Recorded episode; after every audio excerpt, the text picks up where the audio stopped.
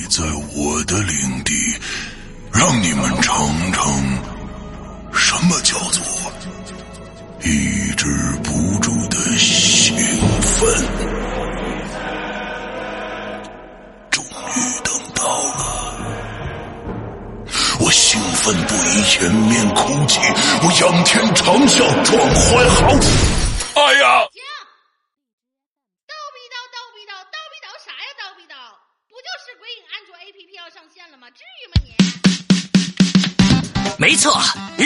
夜盼的鬼影安卓 APP 终于要上线啦！全新界面设计，全新会员分类管理模式，全新施阳曼尼购买系统，全新自定义清单功能，让你全情投入到鬼影人间为你营造的全新氛围中去。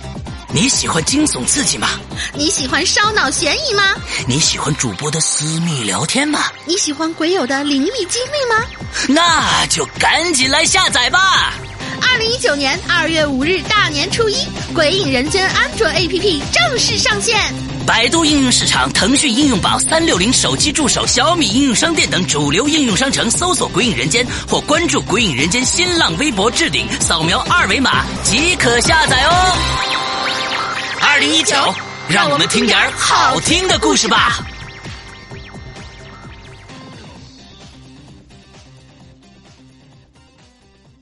你说听完这个，他们会会买会员吗？会笑吧？啊，因为是小霸王其乐无穷吧，这个范儿是吧？啊，好吧。今天我要给你讲个故事，故事的主角就是你。这是一个极其恐怖的鬼故事，但千万别害怕，因为。你就是鬼。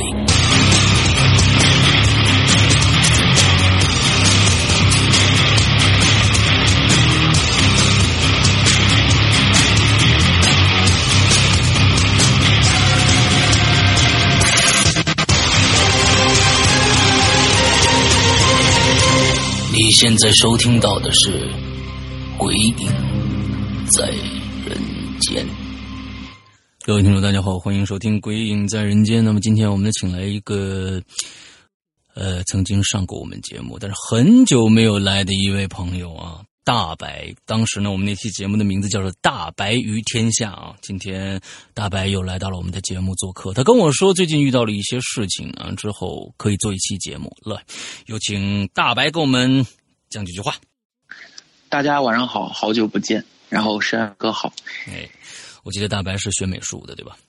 对对对。哎，曾经现在在干什么？还是在在做原来？现在对，现在还是在画画，还是在画画。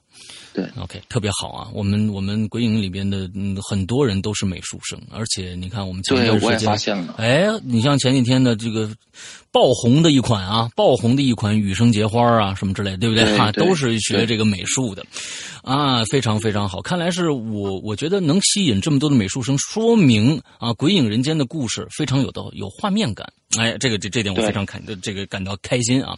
OK，那么大白今天来到我们节目，说前几天说呃有一些事情发生，到底是什么事情？是一个整个的一个大事事大事件一直连续下来一个大事件呢，还是分段的几个小故事呢？嗯，是这样的，就是之前我其实我上一期讲的那几个故事，嗯我有我有几次碰到这些故事的。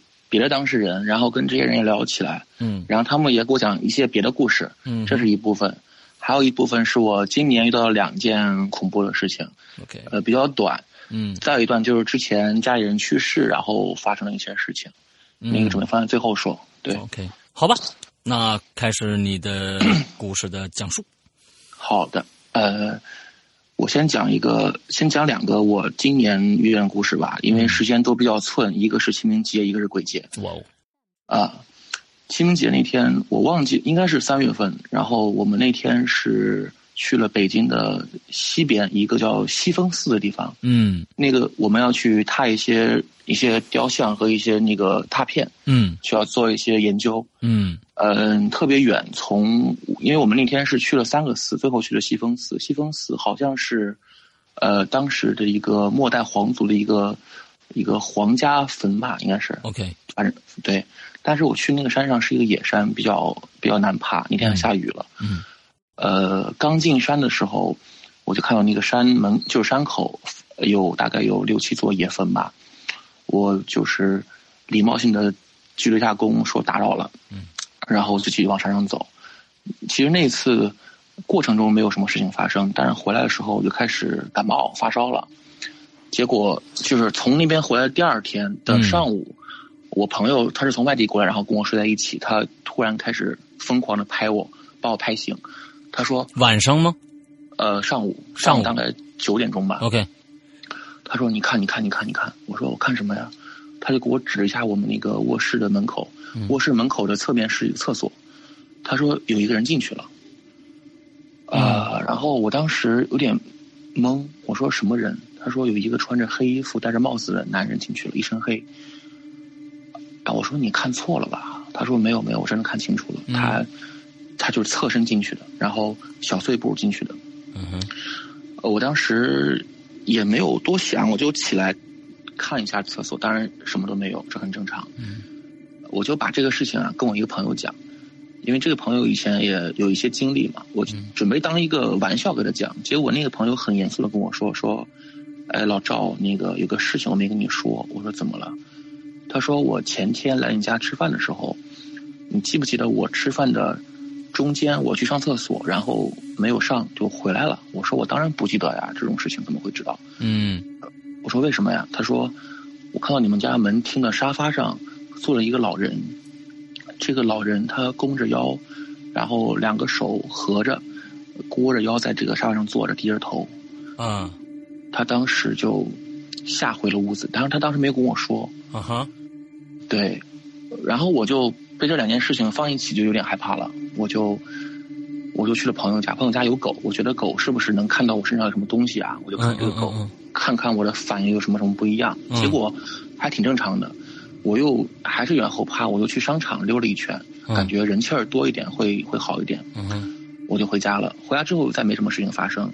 后来我再一看时间，那那段时间刚好就是清明节，嗯所以我就感觉呃比较正常，因为我这种体质嘛，来嗯串个门儿啊，路过啊，我我觉得还说得通。但是你没看到，是另外两个人看到的呀，对，我就 对吧？嗯啊，对对对，嗯哎呀，这是清明节的事情。嗯还有就是到了鬼节，鬼节那天我也忘记几月份了，反正那天确实是鬼节。那天正好有一个朋友来吃饭，嗯呃，来来吃饭呢，晚上吃的比较晚，我们喝点酒，嗯，我就送他回去出小区。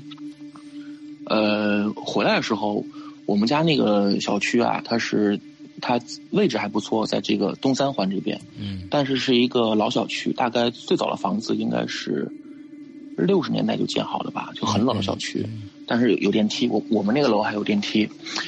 呃，我们小区楼下有一个路灯，这个路灯的路灯下种了一棵植物，这个植物大概有嗯半个人那么高，也不是个树，就长了一一个一个根茎，然后几片叶子。嗯我那天晚上回来的时候啊，我就往那边走，我就走着走，突然感觉浑身开始特别寒，嗯，就是那个天气的寒是很奇怪的，而且它那个寒跟那种冷风嗖嗖的寒还不一样，是那种就是能进到你身体内部的寒。嗯嗯嗯嗯嗯 我就寻思，哎呀，是不是要来事儿啊？结果嗯果然，我那个眼睛瞟了一下，我就看到那个路灯底下那个那个植物，那个植物已经不是一个植物了，是一个穿着褐色衣服的一个，应该是老太太吧。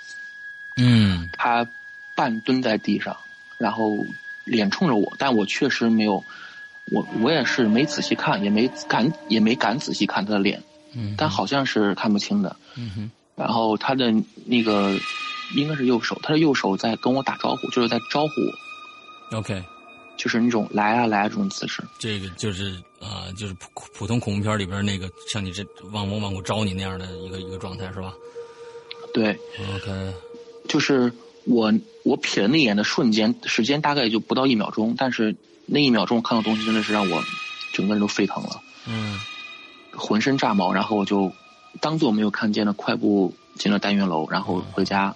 嗯对，然后那个是鬼节的第一天，嗯第二天的时候，我跟我的室友出去买东西，还有他女朋友一起回来。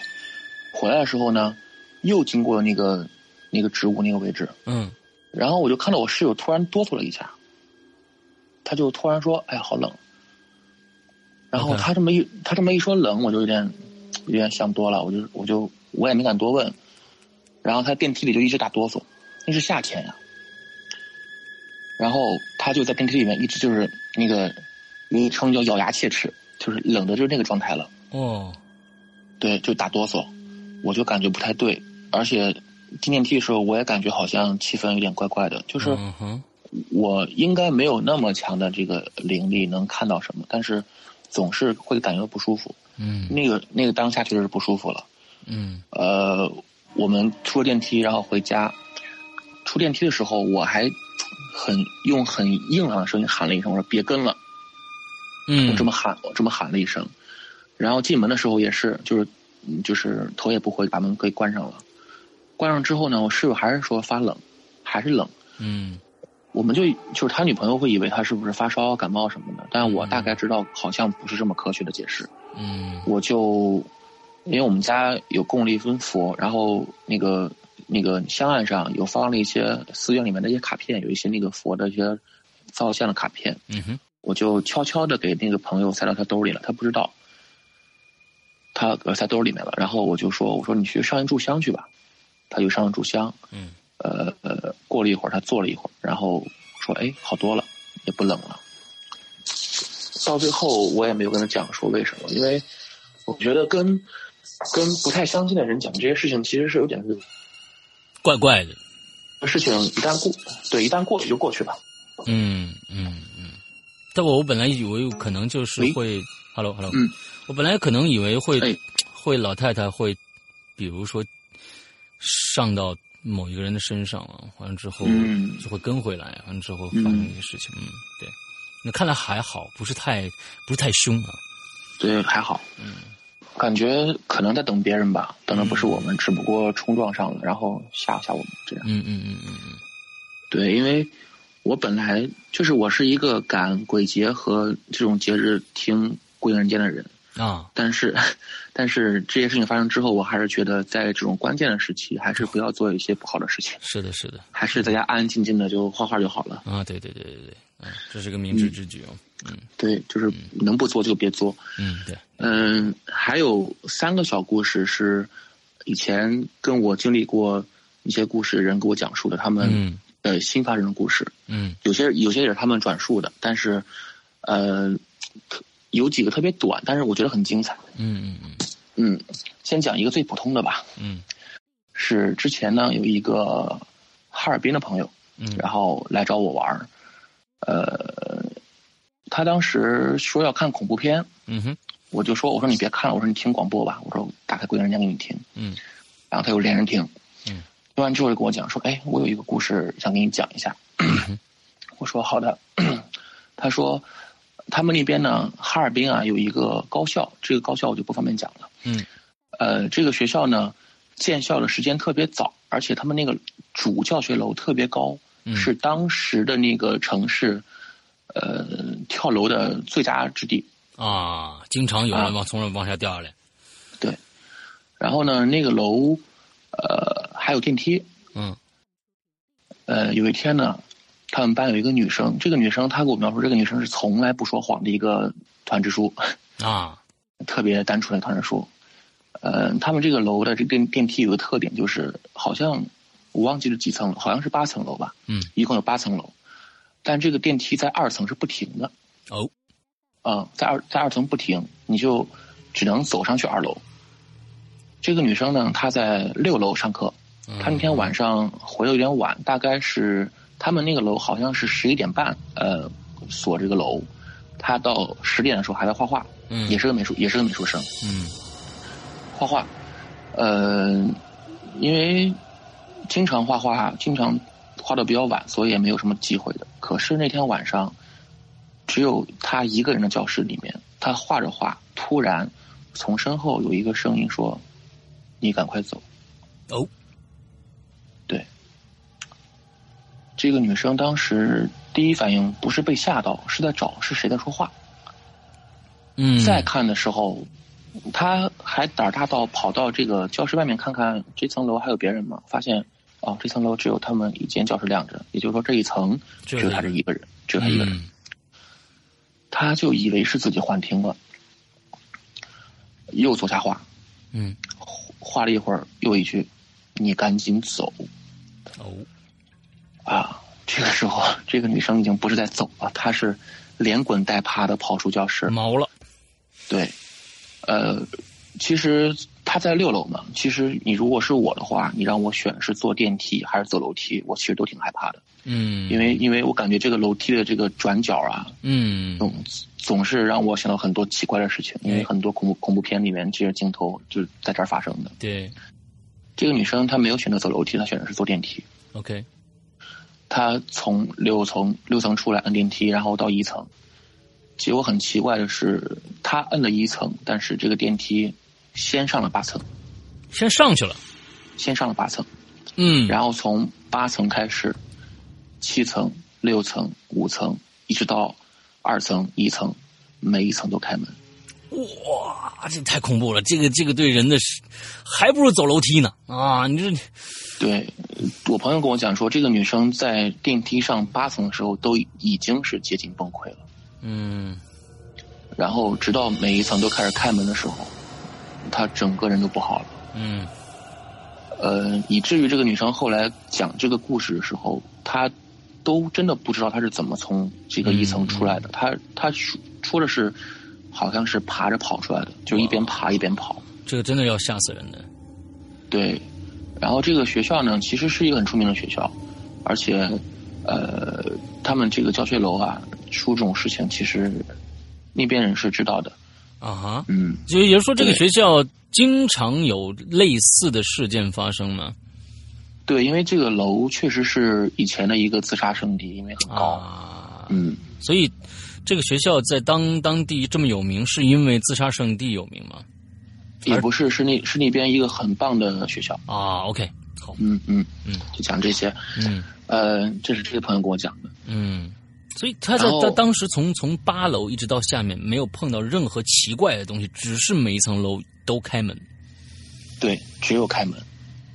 嗯，OK，这已经但是嗯但但但但是你如果让我去跟他一样去经历这种事情的话，每层开门，然后那种黑，那种像要要把人拖进去那种黑暗，其实是很让人可怕的。呃，这个事情其实是我是也经历过的，但那次一定是恶作剧，因为呃，但是那次的恶作剧也非常有趣。啊、那个是 N 年前了，我刚刚搬到我这边的家，大概是在搬进来两个月以后的一天。因为我跟大家说过，我们家这边的电梯啊，现在我研究出来的，并不是什么太那什么的，它就是是一个非常科学的一个一个电梯，就是说两扇电梯，一扇电梯如果两个都在楼上的话，会有一一部电梯先回到一楼，完了之后另外一部留在上面，那这样的就效率会高一些嘛，对吧？对那对。我遇到的事情呢，就是每一次经常我回去的时候，那个电梯一楼那个电梯都会在我就要进电梯的时候，他那个门打开。之后我每次进去都会说谢谢谢谢谢谢啊，里面没有人啊，没有人。我说我觉得哎，我看来是帮我开电梯嘛，我比跟跟肯定得跟人谢谢啊。最后发现可能不是，就是他要下来的时候，他肯定要先开一下门嘛，再关上，完了之后等别人嘛。我说的这件事情是我搬进去两个月以后发生的一件事情。我住在十八楼，之后呢往下走，从七楼开始，一直到四楼，三层，也是非常晚的一个时候，差不多十点多了。之后，呃，每一层都停，每一层都停。是我是从上往下走的时候，当时我听到的声音是有孩子的笑声的，所以呢，我是认为那是孩子的恶作剧。嗯我是认为孩子的恶作剧之后，我再去想，一般十点钟这些孩子应该不那么疯了，应该该睡觉了。在怎么着也有家长管，而且是一个孩子，不是一大堆孩子，或者还有大人在那儿怎么着？反正我是从我是听到了有孩子的笑声，连停三层楼以后，完了之后我下来，当时因为我有急事儿，就赶紧往往家里面呃往往往外面走，所以呢也就没多想这件事。但是回想起来，好像还挺有趣的，对，也是这样子，连停三层，嗯。我觉得后怕是很高级的一种恐怖恐惧的感觉啊，后怕对，所以有些事情别深想。啊，如果你像，我觉得在这里面有一个人做的非常非常的好，就是杰花同学。他遇到的那些事情也很恐怖了，但是他说了一句话，我说你为什么不害怕？说好像他们也没把我怎么样，我没有必要去害怕。所以有的时候可能就是我们自己内心，可能对方你像开了从给你先弄的八楼一层一层停下来，他可能就是想跟你开个玩笑，而且这种玩笑其实人也是可以开的。那对于他们来说，要要是想跟你开这样的一个玩笑，其实我觉得啊，也还可以理解吧。呃，怪可能挺闷的啊，嗯嗯。好，接下来，然后还是这个朋友给我讲这个故事，嗯。呃，很短，是他们他们家呀住在一个他们当地一个老小区里面，嗯哼，他好像有一天是他爸跟他说这个，嗯，炒菜没有盐了，你去下楼去买一下，嗯。当时是因为他爸是晚班，所以回来比较晚，九点才吃饭。嗯哼，嗯，他要骑他的自行车跑到对面小区的超市去买。啊，然后呢，他就骑这个车出小区门的时候，在这个小区门口那个楼跟那个门的一个缝隙里面，他瞥到一个人，瞥到了一个人，他眼睛瞥了一下，看到一个人。嗯，他跟我说，这个人的穿衣打扮不是这个季节的。衣服，嗯，这是第一点，因为那个时候已经是冬天了。嗯，他说穿那个衣服是会冷死的。嗯，第二点是这个人所穿的衣服的时代好像不是我们这个时候的人穿的衣服。OK，嗯，我说像什么？他说你见过北京卖西瓜的那种，穿那种那种白褂吗？大胯衫露这这个腰这儿还露了一条，哎，就是一个。搭在肩上那么一个东西啊，背心儿，对对，大坎肩儿。他说那人就穿着那个。哦，在冬天的哈尔滨。我天哪，让我想起了李琦啊，嗯，嗯嗯啊，这样这样也不可怕了啊，对。然后他就是瞥了一眼之后，立马就是浑身一紧，就蹬得更快了，就往里面走。嗯，他去了那个便去了他那儿的超市，应该叫小卖部吧。小卖部，然后买了盐之后，他就不敢回去了啊。他又觉得就在他们家楼道那个进口那儿吗？对，只有那一个口啊。呃，他就觉得这个时候想打电话给他爸，让他爸来接他。嗯，感觉好像有点丢人。嗯，小男孩嘛。嗯，他就硬着头皮骑回去了。他跟我说，他在进门的时候，他是把眼睛闭上了。嗯，不可不往那儿看。嗯。他觉得，不管你有没有，我不看你，我就不害怕。哎，结果就在骑到那个刚刚那个人在那个位置的时候，他还是睁开了眼睛。这就是人心里面的那个那个，就是跟看恐怖电影一样，你又想看又不敢看，又往往你蒙着眼睛，其实最后蒙着蒙着，到最后恐怖的时候，你偷看了一眼，把你吓着了。对，哎，但是这个结局有一个反转，就是那个人不在那儿了。嗯，就在他扭头看的那个的瞬间，他的自行车的链子突然就断掉了。哦，然后那个车就不能开了，他就慢慢的把他给推回去了。但是他推的时候，真是浑身在发毛，就感觉那个人换了一个位置在看他。所以他在那个到那个地方，还是看了一眼，发现没人了。但是这这这个车链子掉了，他只能推着车回去。对。OK，嗯，他这个故事让我听起来就是没有那么俗套，还是挺生活化的。嗯，就是说这种这种人，嗯，我觉得呀，这种尤其是这种一瞥，忽然觉得那儿好像有个什么东西的时候，我是认为啊，可能这里边有百分之七十的可能性都是看错了，在过去一看，可能是一个非常。平常的自己真的是看走眼了，因为光线啊愚愚愚弄你的眼睛是非常非常简单的一件事情哦。呃，而且对于我们来说，对于人类来说，本身呃我们看到的东西就是假的东西，所有的东西都是假的啊，因为呃我们看到的色彩是一个波长，它并不是真正那个事物本来的样子。大家要知道，这个科学啊，是是呃不不是最科学的啊，因为我们看到的，我们是以是以我们眼球来研究这个世界，但是我们眼球是世界的标准吗？不是，我们看到的所有的东西，而且像这这种东西，你撇过去，各种光影交错，可能会形成一些一些东西，因为我们在朋友圈里或者是在在什么这种抖音那个那个那上面看到了各种各样的这种东西。其实，我是认为有的时候真的，如果啊，像一些。就是过去能确认一下，你心里可能就没那么多害怕的东西了。嗯，对，我们的耳朵、我们的眼睛、我们的嗅觉都可以欺骗我们啊，而且都可以欺骗我们。OK，来下一个。呃，下一个故事是一个人跟我讲了两个故事。OK，嗯，这个人呢，他是北京人。嗯，他从小生活在他们那边的军区大院。嗯，呃，他跟我讲说，他们那个大院其实晚上的人不多。嗯，因为大家去的比较早。他有一天啊，他从那个高中放学回来，就是大概已经因为上补习班，已经已经将近十点了。嗯，他他往家走。嗯，他家那边有一个路口，在那个路灯底下有一只猫。嗯哼，是一只，他说半大不小，应该就是三四个月的样子，也没有太老，一个一个猫。嗯，是一只黑色的猫。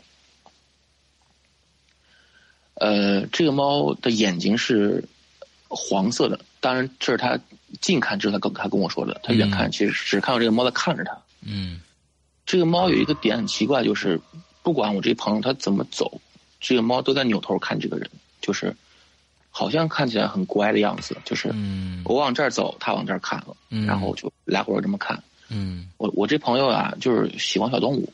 嗯，他就去上前想逗这个猫。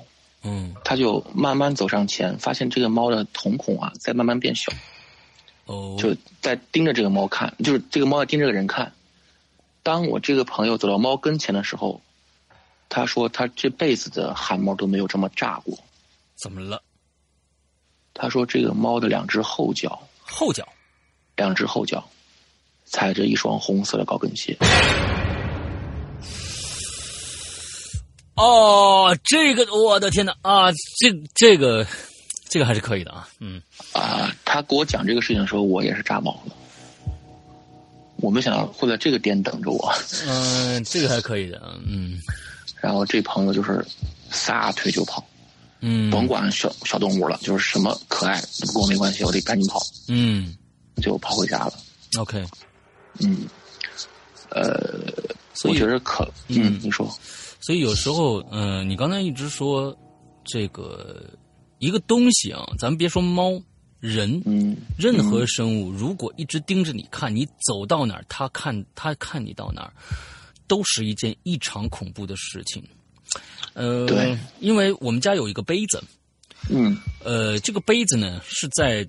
它这边有个把手，那就是一个马克杯嘛。然后这边有个把手，在这边呢有个凸出来的一个小小疙瘩。之后呢，这个地方呢是一个带磁铁的，你可以把一个装饰物正好镶嵌在上面，这是一套的。而那个镶嵌物是一只猫的头，而做的这个，它最牛逼的是，它那个眼睛是可以随着你不管放在哪儿，你看它这只猫的头都是看着你的。刚才你说到这儿，我就想起那个东西来了。那个东西本来是要做的很可爱的一个东西，结果我认为它做的非常之恐怖。因为你不管你在哪儿，它都盯着你，而且你转移你的位置的时候，这只猫的眼睛一直也会看着你。我们先把猫抛开了，我曾经在英国的大英博物馆碰到了一个非常怪异的人，这个人其实让我当时汗毛倒立。呃，大英博物馆在它是哪个区我忘记了，是罗马区还是哪个区？完了之后，在一一个一个塑像下面，雕塑下面是应该是从希腊那边啊弄回来的一个雕像，在底下底下有一些休息区。之后有个座椅，座椅上坐了一个干瘦干瘦的老人，这个老人穿一身就就是英国，你们知道，就那种特别瘦。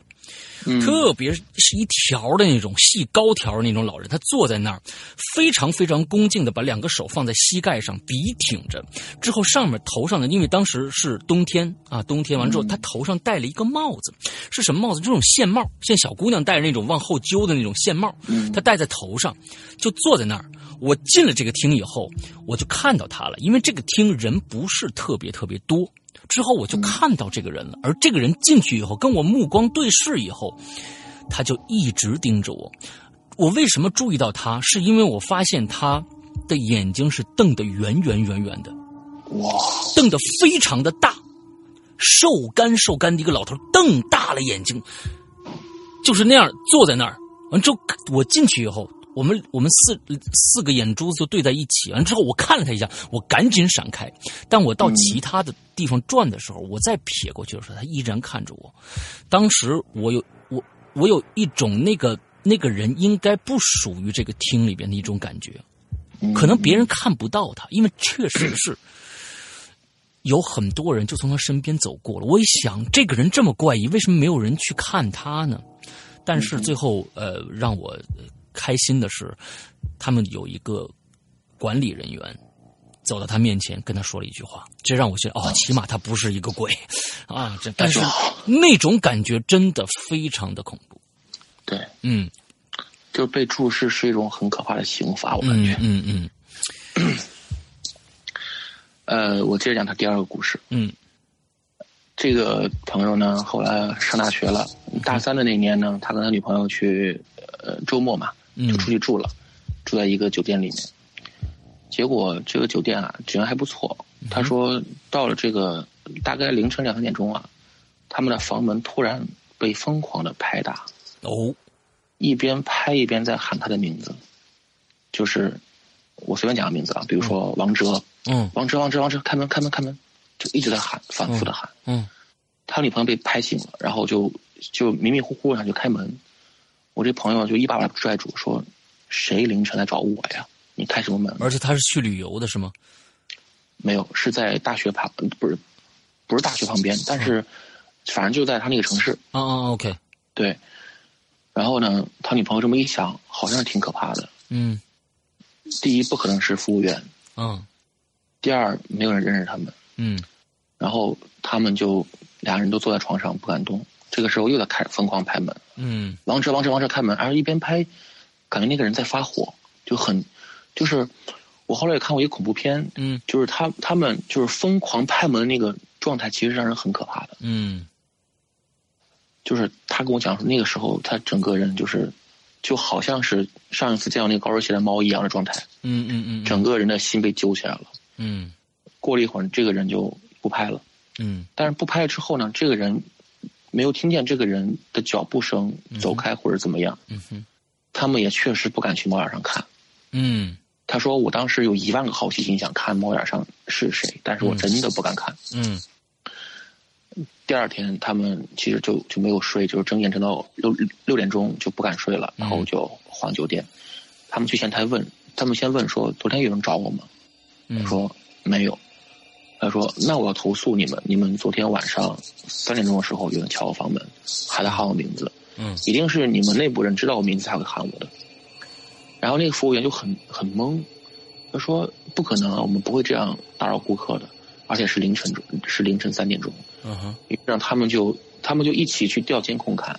嗯合情合理的是，这个时候的监控是黑的，哦，对，就没有拍到那个时候的东西。就那个时间段，两点钟到四点钟监控是黑的。OK 呃，我这个朋友一直安慰自己说这是恶作剧，OK，我们也我们也不跟他多讲，觉得嗯，可能就是恶作剧吧，你这么想就最好。嗯嗯嗯，但是我其实我是更希，我是更觉得是恶作剧，为什么呢？因为就是就是，如果是是是一些灵魂的话，或者是一些能量体的话，他还他还能去关监控吗？就是说，我就觉得这个就特别的。就是不可思议啊！我我我觉得超能力可以啊，就是比如说一些超人，我觉得我先把你弄这个，或者黑客可以，但是你要说一个一个能量体，他要来就是来管，还管你关关监控。他首先有个想法，就是我不能让你们看着，完我才能先去关监控。所以我觉得可能还是恶作剧来的，真的有可能是人为的。那这个人真的还挺挺缺德的，就是把人吓吓得够呛。嗯嗯嗯嗯嗯，OK。呃，我之前发了一个微博，我的内容写的是，我说我可能是幸运的。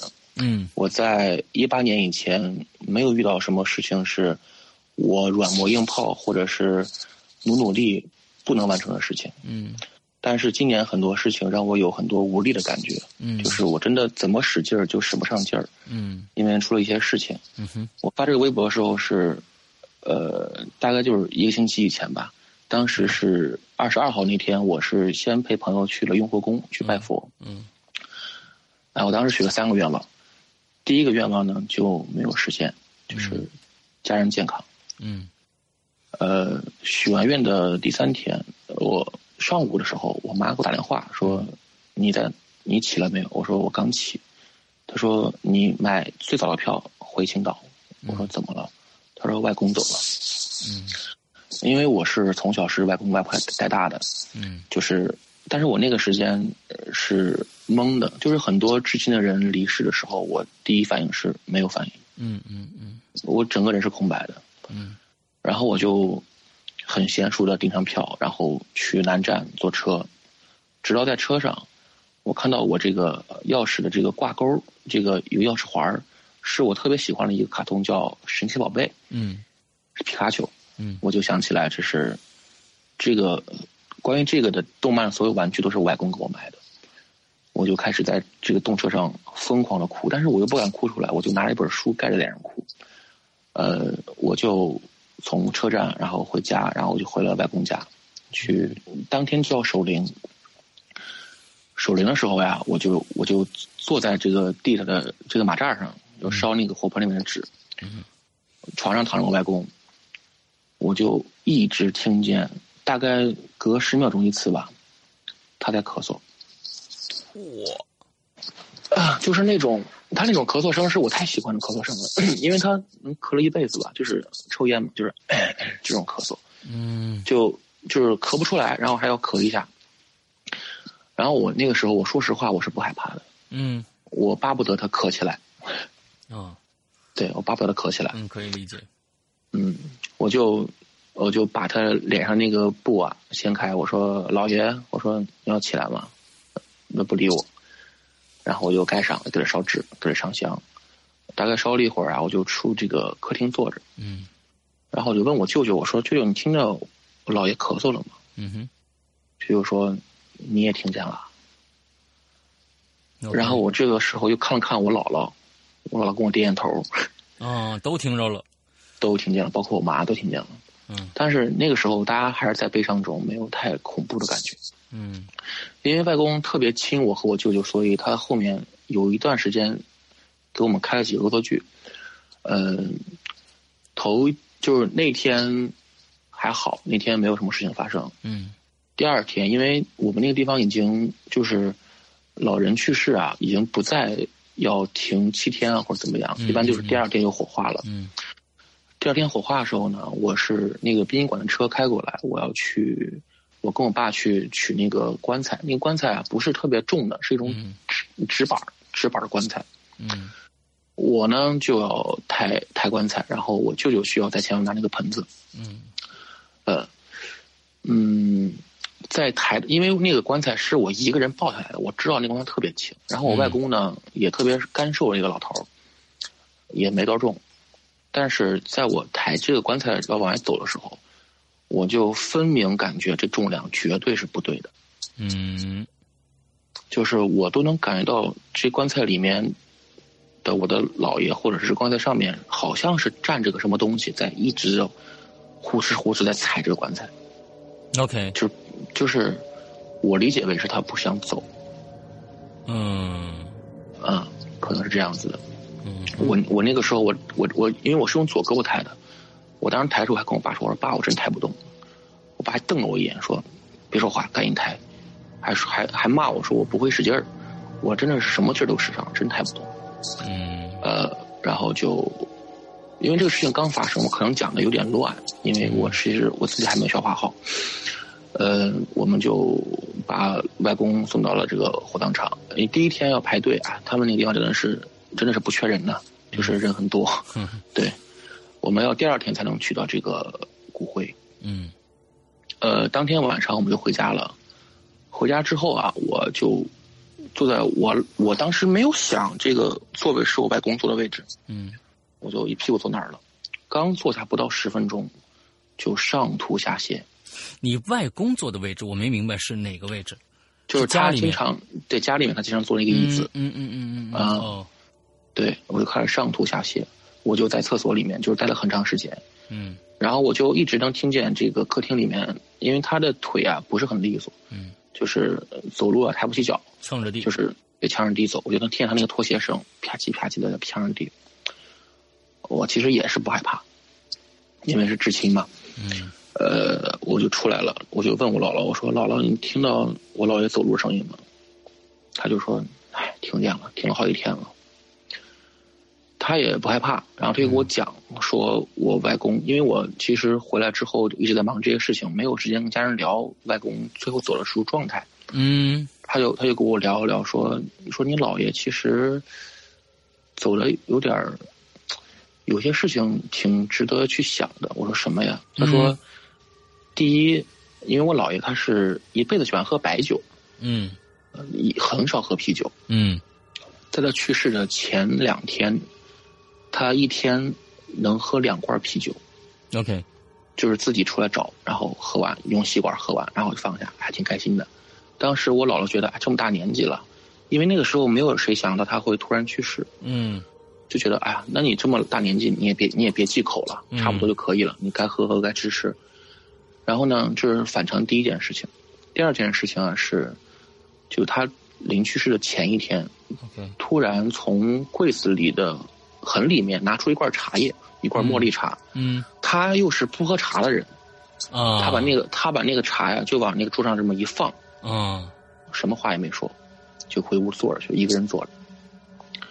我外婆呀，还因为我外婆，她是一般收拾卫生让她来收拾，她就说你又不喝，拿出来干嘛呀？嗯还这么还这么念几句。我姥爷也没跟她说话，也没说。然后到了就是再过了一天的上午，他是十点钟走的，上午大概有七点钟，他说他饿了，然后要吃东西，就吃了两两叶那个饼干，用水泡了，然后喝了点粥，然后喝完粥之后他就躺下了，说要再睡一会儿，嗯。然后睡着睡着突然开始开始倒气了，开始喘粗气，嗯。呃，然后这个时候，外婆就打电话给我爸、给我妈、给我舅舅，说，呃，姥爷可能是不是这个有点哮喘啊什么的，嗯嗯，去医院。嗯，过过了一会儿打电话说啊，已经走了。嗯，哇，就这么点时间，对，其实没有痛苦，嗯，因为他，因为他的身体让我一直以为他会折磨人好几年，就是嗯。他这个我说这个折磨就是会比较麻烦人，因为他，呃，因为喝酒小脑萎缩，然后三高，然后心肺也不好，OK，对，然后我无数次幻想我可以推着轮椅跟他出去玩儿，跟他出去踏青啊什么的，嗯哼，嗯，但是就因为这种这种事情太无常了，就没有时间给你想。嗯然后我外婆就说，那罐茶叶其实不是她要喝，是她给你们喝的，哦，是所有来这个奔丧的人喝的茶叶，就是那罐茶叶哦，啊。呃，然后呢，这个他知道天他他他，知道，他知道，而且他走的前一天，他其实不爱说话，也不爱也不发脾气，也不说话，嗯，就一个人待着。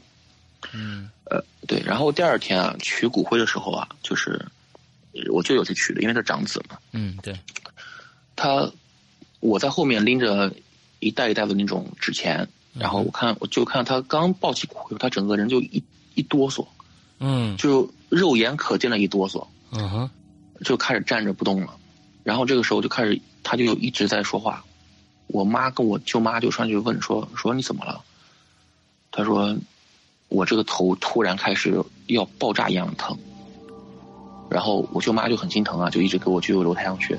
嗯然后，呃，我姥姥她本来那天是不应该去的，因为，呃，好像我们这边习俗是这个老伴儿去世，这个这个女老伴儿是在家待着的，嗯不能去。但是我们那天觉得我们都去了，留留留他一个人在家，我们很不放心，嗯就去了。然后我姥姥就在后面就开始骂，就骂我姥爷，嗯，说你不能这么折磨孩子，说这孩子都为都为了你这这这么操心，这么孝顺你，哪儿有东西不好？你你你再不想走，你也不能这样折磨孩子。嗯呃，骂了一会儿，这就好了。嗯、所以我舅舅啊，还有我这两次是，就是我抬棺跟我舅舅拿拿骨灰盒这件事情，就是充分显示出我姥爷真的是不想走，就是他不想走，然后又又又闹我们，其实倒还好。嗯、我我觉得有一件事情比较可怕的是什么呢？就是大概头七的时候，嗯头七的前一天晚上，我妈从我老家回来，回来之后呢，我妈习惯，因为就是家庭妇女嘛，肯定把东西收拾的很整齐，嗯把羽把羽绒服脱下来，然后然后放上衣架，然后放到橱里面，第二天再穿。到第二天头七穿衣服的时候，我妈这衣服怎么穿不进去？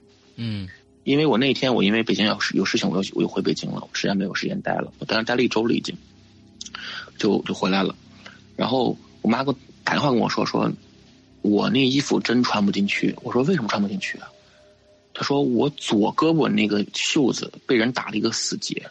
啊对，哇就然后我妈当然去先问我爸问我妹说你们谁干的？肯定不是我们干的。然后我妈就说那八成就是我姥爷干的。而打结嗯打结打结的那个位置啊，就是就是家人去了之后，这儿不要带一个黑的那个袖、嗯那个袖子嘛，就是那个位置，嗯，就那儿打了一个死结。哎呦，对，他然后是他是有没有什么一些没有完成的愿望？嗯，没有，没有，嗯，就是不想走，还留恋。对，就因为比较突然，才七十七岁，也不大。嗯呃，然后呢，到就我妈打完电话那天晚上，因为我做梦啊，我就一直没梦着我姥爷，我就感觉应该要来了，嗯。因为我是他最亲的一个孩子，他对我真的是偏向，就是他其实有点重男轻女，嗯。老人嘛。因为然后小时候啊，我姐说爷爷我想吃肯德基，嗯。我姥爷是连理都不理。我只要说我是我想吃肯德基，带着我就去。所以好几次啊，我姐想吃的时候是我去说的，我说姥爷嗯，我咱吃肯德基去，因为我觉得，因为我觉得我没有这种理念，嗯，然后我就尽可能的帮我姐平衡一下。嗯嗯呃，哎，对，然后呢，那个他的这个他的思维还停留在以前的一些生活片段上。嗯，然后比如说早上起来，他会穿着拖鞋在屋里面转一圈，然后咳一咳，他这种状态一直没有停下来，直到最近慢慢还才我我姥姥说好像没有这个声音了，他一直是不想走。对。过了头七都没有走，刚刚刚刚走的，嗯对，呃，那天我梦到他了，嗯。在梦在梦里面，就是我的心思就很复杂，就是他是我最最爱的一个长辈。嗯哼，但在梦里面，他真的对我特别可怕。哦，他在梦里面疯狂的追我，追你，对，哇，这是一个什么样的一个寓意呢？要带我走呗。我其实有的时候，呃，对于这样的事情来说，我我我有时候可能我想我想的是另外一回事儿，因为这个其实是我最近最近呃看一个节目里面说到的，就是说一些你的至亲，在他去世以后，你会梦到他，而他跟在在世的时候对你完完全全不一样，是一个非常可怕的一个状态。他们就在说，这到底是为了什么？有一个人说了一个观点，我我我更愿意去相信这个，我更愿意去相信这个。他说，如果是一个挚爱，你对他也非常的爱，他也非常的爱你的人，这不一定是男女关系啊，我也觉得也是亲、嗯亲人之间的关系，有很多像你和你姥爷，嗯，他他可能是为了让你怕他，之后不那么想他，不那么怀念他，所以要用一种相反的方法去对你做这件事情。所以我可能我更愿意去用这样的一个想法去想这件事情吧。他们他可能知道，他他的走可能对于你们很多人来说是一个生活上的一个转变。那么多长那么长时间了，他在你们的生活中都是这个样子的。但是忽然走了以后，他觉得你们可能是不是会特别想他，特别伤心？他可能用这种方式，有点扎心了，所以扎住了。所以我我我可能我并不觉得，我并不觉得这些人是想带走你。有，因为我们我们这个故事，我们在在人间的故事里面有很多很多这样的故事发生。比如说姥姥姥，尤其是隔辈的人，尤其是爷爷奶奶啊，姥姥姥爷带大的，对，他们经常会这样这样对他们的孩子。前一段时间我忘了是哪一个是哪个我们的嘉宾，也是遇到了这样的一个事情，是他爷爷去世了，他会他爷爷戴了一个帽子，就在村口那边，完了还来来找他各种各样的一个一个一个一个做法，我忘了是哪一个嘉宾了。但是我就前几天刚刚听的这个，我觉得。即使不是真的，我们用这样的一个方式去想，可能也会释然一些吧。对，是，嗯，这故事还没完。好，因为我们上半集的时间差不多已经完了，完了之后这件事情，嗯，这个故事就剩几句话了。OK，好，我后面就没有故事了。我们把这这个讲完。嗯，就是呃，姥爷去世之后啊，就是。因为我在北京，然后这个家里面人有工作，就是我舅舅就是休了假，然后陪我姥姥。嗯。然后我妈呢就说打电话给我姥姥同学同事，让他们来陪一陪，因为都退休了嘛。嗯。就打给了一个老阿姨，这老阿姨啊，信佛的。嗯。电话刚打过去，那边阿姨就说：“我知道了。”嗯。我妈说：“你知道什么了？”她说：“我知道你父亲走了。”嗯。我妈那个时候就害怕了，说：“说你怎么知道的呀？”她说：“我前两天梦到了你妈跟我哭，说老伴走了。然后你你你这个你父亲并不是那天走的，你父亲前一天就走了，前一天就走了。对，什么意思？就说包括吃饼干的那个时候对的那个那个身身体就一直是个身体。喝啤酒吃饼干，对，嗯。”然后他就说：“说你放心吧，我这个过两天我就过去陪陪你妈。”嗯嗯嗯嗯。然后，对，其实刚才在这个给石岩哥打视频、这打这个电话之前，我刚接电话是我妈那边的，我妈也跟我说说：“哎呀，还是没缓过来，还是在缓冲中。”嗯。然后有时间也是没事让我打电话问一问啊什么的。嗯。对这个事情，其实呃发生之后啊，因为我之前很多。呃，至亲离世，其实他们对我的打击其实没有太大，因为可能是关系上的是至亲，但是很多生活上我们可能没有那么亲近。是的。但是直到有一个从小带我长大的一个外公去世，我就发现好像我在这个世界上有一部分记忆是被他带走了。嗯。然后我有一部分安全感是没有了，是而且是没有人可以补充的，因为我。我是个很有老人缘的小孩儿，嗯，我我的很多安全感是老人给我的。OK，但是我觉得，呃，我们既然要活着，那就要接受无常，因为以后还会有更可怕的事情，嗯，更猝不及防的事情出现，嗯，只能走一步看一步，然后不让那些老人失望吧。嗯，对，嗯，这就是嗯这个故事结尾。OK，我觉得今天嗯大白说到这里来了，去年。嗯，去年也是，呃，我的一个我爷爷的妹妹，我叫姑奶去世。嗯啊，这个我其实这个我跟姑奶的关系，呃，从小因为不在一起生活啊，接触很少。我其实是在在北京考到北京大学里面以后的几年之内，经常的跟姑奶奶这个去他们家呀，完了之后住啊什么之类的。那但是其实。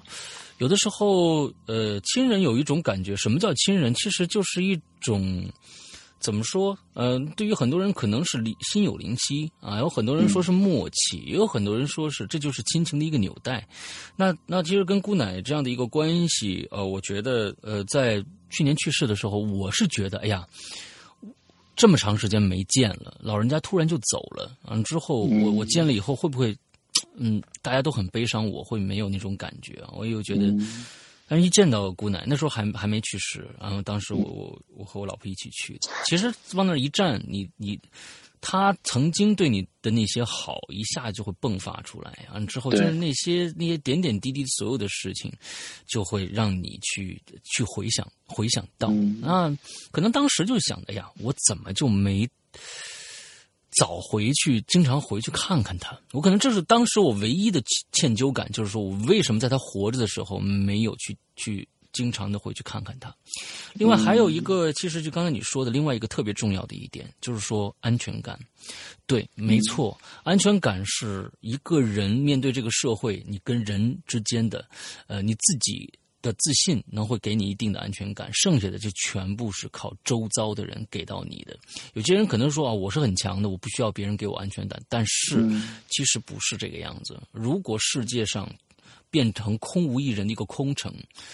啊，就像周德东写的一个叫“空前绝后”一样，你这个世界上就剩你一个人了的时候，你的那种恐惧是发自内心，什么都不需要。你好，好像你在在想，哦，如果在一个城市里面都是坏人，我该怎么办？但是，当这个世界里只有你一个人的时候，连鬼都没有，连鬼影都没有，连动任何动物、动物生生命都没有的时候，你是更加的恐怖的。所以，我我特别理解你刚才说的，呃，姥爷去世了，完了之后，你有一种。缺失感，这种缺失感可能是一种安全感，因为可能过去老爷从小到大给你种那种暖，忽然感觉消失不见了，因为你再也得不到这种东西了。但是其实我是认为，其实有过就很好了，而且这种安全感是需要传递的。是的。我是认为这种安全感是需要传递的，这才是人与人之间交往更重要的一点。那你你应该把这种安全，你感受到这种安全感，不要让它丧失掉，你把它继承下来，对这个世界上的某一个人或者某一群人去释放这种安全感，这样就好了。嗯，对了，石阳哥，我还有一句话想跟贵院的观众们说一下。就是我不知道有多少听众是像我一样在一个大城市生活，然后可能因为暂时自己不那么厉害，或者是没有太大的成绩，可能回家次数比较少。嗯，呃，我的这个年龄是二十几岁，我的这个年龄刚好是很多是隔辈的一些老人纷纷离世的年龄。嗯，呃，因为我之前还在写，我说我来北京三年半了。我回家除了过年，就是奔丧。嗯，这个结果是让我很难受的，因为我好像没有什么理由需要回家，除非是家家人生病，其实帮不上什么忙，除了陪伴一下。还是说句很俗的话，就是，呃，即便你没那么厉害，回家之后你还是个宝，你还是要多回家看一看，因为很多很多人很多长辈，你的知心长辈可能不需要你多厉害。可能就希望你在他那儿突然来一句说：“哎呀，外婆，我饿了啊，我想吃面了。”就这么一句话，他们就会感觉到自己很 很重要，他们你很需要他们，他们就很开心。对，我觉得人跟人的羁绊就是要互相麻烦、互相爱着才有才有价值。嗯，说的特别好，说的特别好。对，呃，那么后面没有故事了，对不对？对，没有了。OK，好，今天正好正好是一集的量啊，我们也，我觉得也借这这个机会吧，要跟大家说，也经常跟大家说啊，有时间回家看看啊。其实我已经贯彻了这一一一点啊，因为我刚刚把我父母接到了北京，那他就跟我常住了啊，常住在一起了，生活一定会有变化。因为有很长时间没有跟家里人生活在一起了，那一定会有一些生活上的一些一些一些转变。但是，但是，难道这不是我们人类在最初始的状态一直有的吗？就应该有的这样的一个状态嘛？在我们远古的时候，其实一直到一直到改革开放前，人类在中国这样的一个大的一个农以以前是以农业为基础的这样一个大国里边，都是以氏族这样的一个状态来来群居的。而我们现在其实用了很短的时间，过渡到了一种我们现在分崩离析的一种生活方式，每个人都变得非常看上去看上去异常的独立，但其实每个人心里的苦只有自己知道。它不像过去那么单纯了。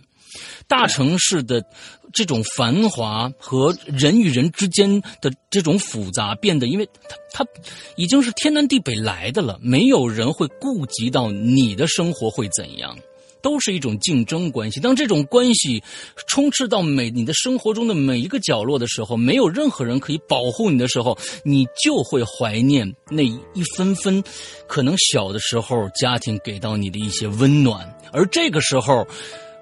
你可能被被工作压力啊，男男女朋友之间的那一些矛盾充斥的，就是说你又想不起来了。其实家那个有你爸妈的地方，有你叔叔婶婶舅舅一大堆人的那个地方，才是你最适合你居住的地方。对你不需要那么厉害，不需要那么厉害，我们不需要那么多的钱，不需要那么多的权利，因为那都是身外之物，能干你最。最喜欢做的事情，能跟你最值得，能给你保护感，你也可这种安全感，你也可以给对方安全感。这种人生活在一起才是最重要的，才是最值得的。这一辈子，可能只能有这些人到死的时候才能明白这个道理。但是，如果今天有很多的朋友听到这个这这期的节目，能想到这一些，起码能听到这期节目，呃。过年的时候能够很开心的回到家里跟爸爸妈妈生，哎，过几天节，以后经常能回去看看，也算我们这个节目积德了。嗯，对。OK，好，那我们今天的节目。